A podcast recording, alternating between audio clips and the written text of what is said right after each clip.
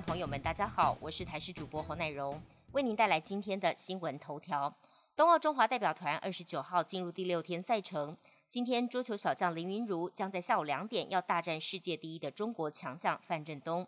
如果林云如取胜，将创台湾选手在男单的纪录，全台都将为他加油。羽球结束小组赛之后，今天展开晋级赛，男双林洋配王麒麟、李阳对上世界排名第四的地主组合远藤大由以及渡边勇大，被两人视为是硬仗的比赛，就看今天能否过关取得四强门票。另外，射箭男子个人赛登场，游泳男神王冠宏也再度出征男子一百蝶，强将如云，他将全力杀出重围，争取晋级机会。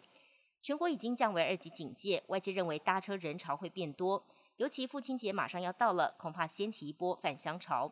不过，根据台铁统计，订票率并没有明显的增加，甚至比上个周末还要低。台北站也说，从确诊数大幅下降，十三号为解封之后，人潮稍微增加，起码有个一两成。但正式降为二级警戒之后，人潮的增加反而没那么明显。台湾高铁公司则说，订票情况还要观察，通常越接近搭车日期，销售状况才会越明显增加。目前各车次都在七成以下，就算到时候超过七成，也会被所谓。观光学者说，预计七月后民众出游返乡意愿才会提高。疫情重创内需，行政院长苏贞昌已经指示国发会跟其他部会研议振兴措施。日前也松口，会参考去年振兴三倍券的经验，外传今年将会是五倍券，甚至有立委喊话六倍券。知情的官员解释，如果将剩余的预算全部用来发放振兴券，最多也只会是出一千元换五千元的五倍，再高就势必要举债。对于立委所提的意见，行政院官员表示，立委反映的是第一线民意，也会将这些意见纳入参考评估。日本新冠疫情越来越不乐观，二十八号全国单日确诊超过了九千五百例，其中东京就占了三千一百多例。不但再度创下新高，也是疫情以来首次冲破三千大关。临近的三县确诊也创新高。神奈川县知事表示，近期将会跟埼玉以及千叶县共同向中央政府要求，也进入公卫紧急状态。